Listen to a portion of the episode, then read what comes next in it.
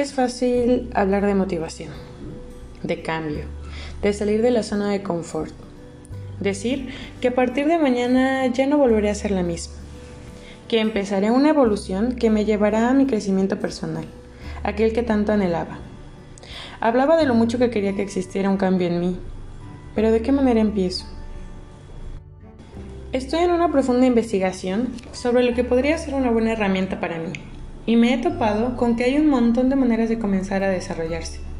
Es como cuando llegas a un restaurante y te topas de frente con una inmensa barra de buffet, con los mejores platillos, los más ricos y deliciosos, con excelente presentación. Un buffet listo para que tú te sirvas del platillo que más te guste.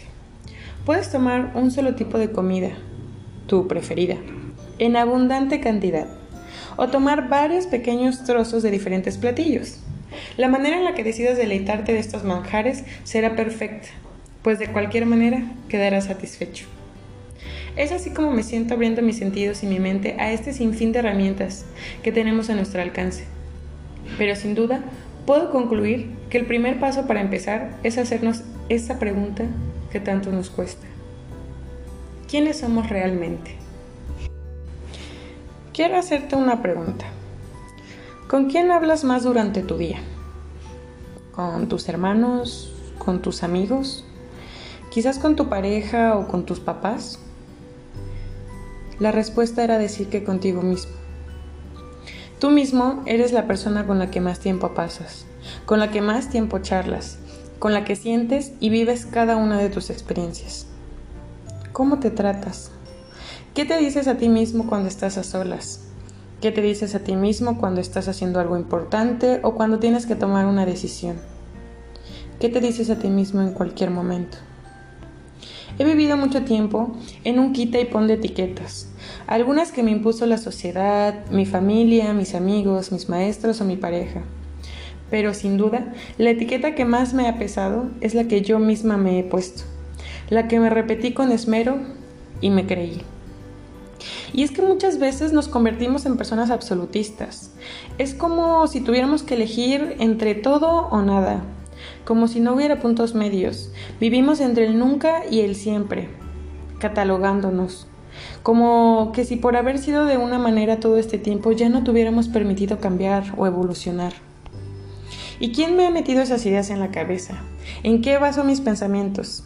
¿Por qué los he convertido en absolutos o verdades? Déjame decirte que la mayoría de nuestros pensamientos a lo largo del día son negativos. Aunque es algo comprobado, no es una verdad absoluta. Puede cambiar, pero solo nosotros somos responsables de ello. Y es que los pensamientos en general son producto de nuestras creencias, de nuestros valores, de nuestras costumbres y entre otras cosas de las experiencias que hemos tenido. Ahora es tiempo de preguntarnos, ¿De qué manera he estado viviendo para que la mayoría de mis pensamientos sean negativos? Yo ya no quiero vivir así. Y es que ahí es donde entran esas herramientas que están a nuestro alcance, porque lo segundo que hay que hacer es hacernos responsables de nosotros mismos. Yo ya no puedo seguir culpando al exterior, haciéndome la víctima.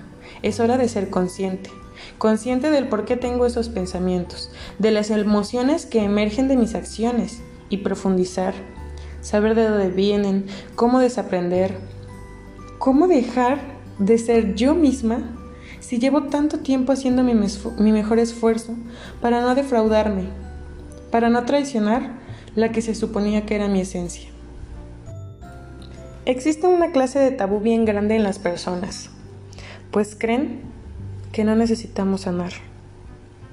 Pero déjame decirte que todos lo necesitamos. Lo necesitamos para poder conocernos realmente. No se tiene que morir alguien o no necesitamos tocar fondo para empezar a querer sanar. Es necesario empezar desde que no sabes decir que no a cosas que simplemente no quieres hacer o desde que hay autosabotaje en tus acciones, desde que tienes insomnio, desde que ver alguna imagen o escuchar algún ruido te incomodan, desde que quejarte es parte de tu rutina desde que tienes una postura cerrada ante muchas cosas en la vida, desde que no te crees suficiente, desde que estás en una zona de confort, desde que no amas tu físico, desde que tienes miedo de salir o de hacer las cosas diferentes, desde que sueñas muchas veces con lo mismo, o desde que simplemente creemos que debemos tan solo sobrevivir, que debemos conformarnos con lo que hay porque pues eso es lo que nos tocó. Creer que sentir un nudo en la garganta es normal. O creer que para ir al psicólogo es porque necesitas estar loco. O desde que tomas personal cualquier acción ajena. Desde que te sientes con el derecho de juzgar a los demás. Todos, absolutamente todos, tenemos mínimo una cosita que necesita mejorar.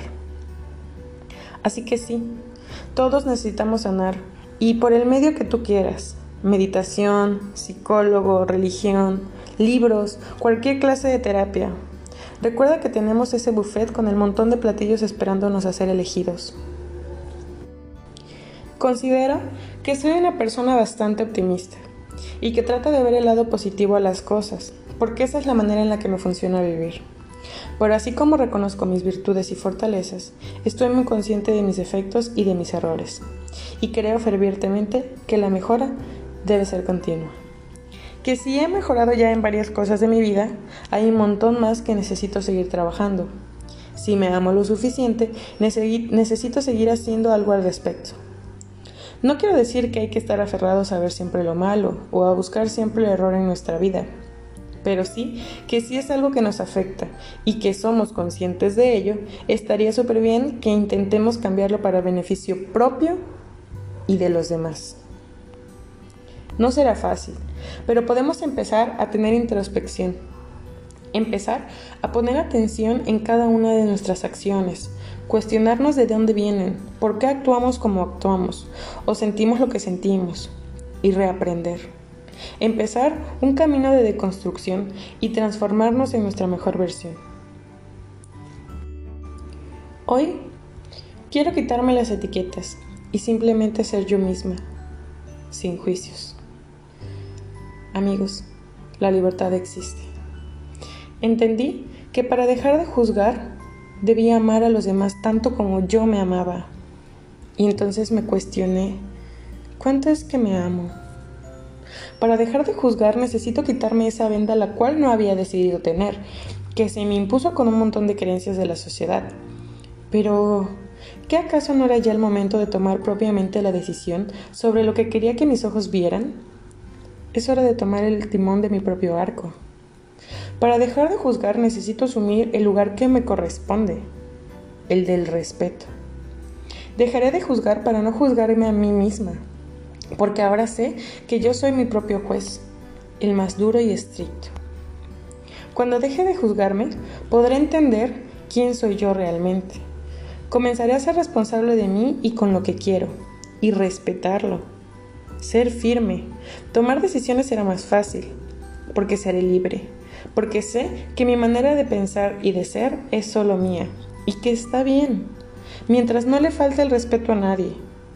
Ahora sé que mis acciones son para cuidar de mí, pero también de los demás. Porque si dejo de juzgarme, me amaré y me amaré más que nunca.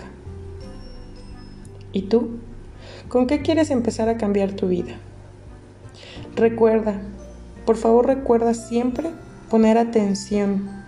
Atención con la intención de ser tu mejor versión.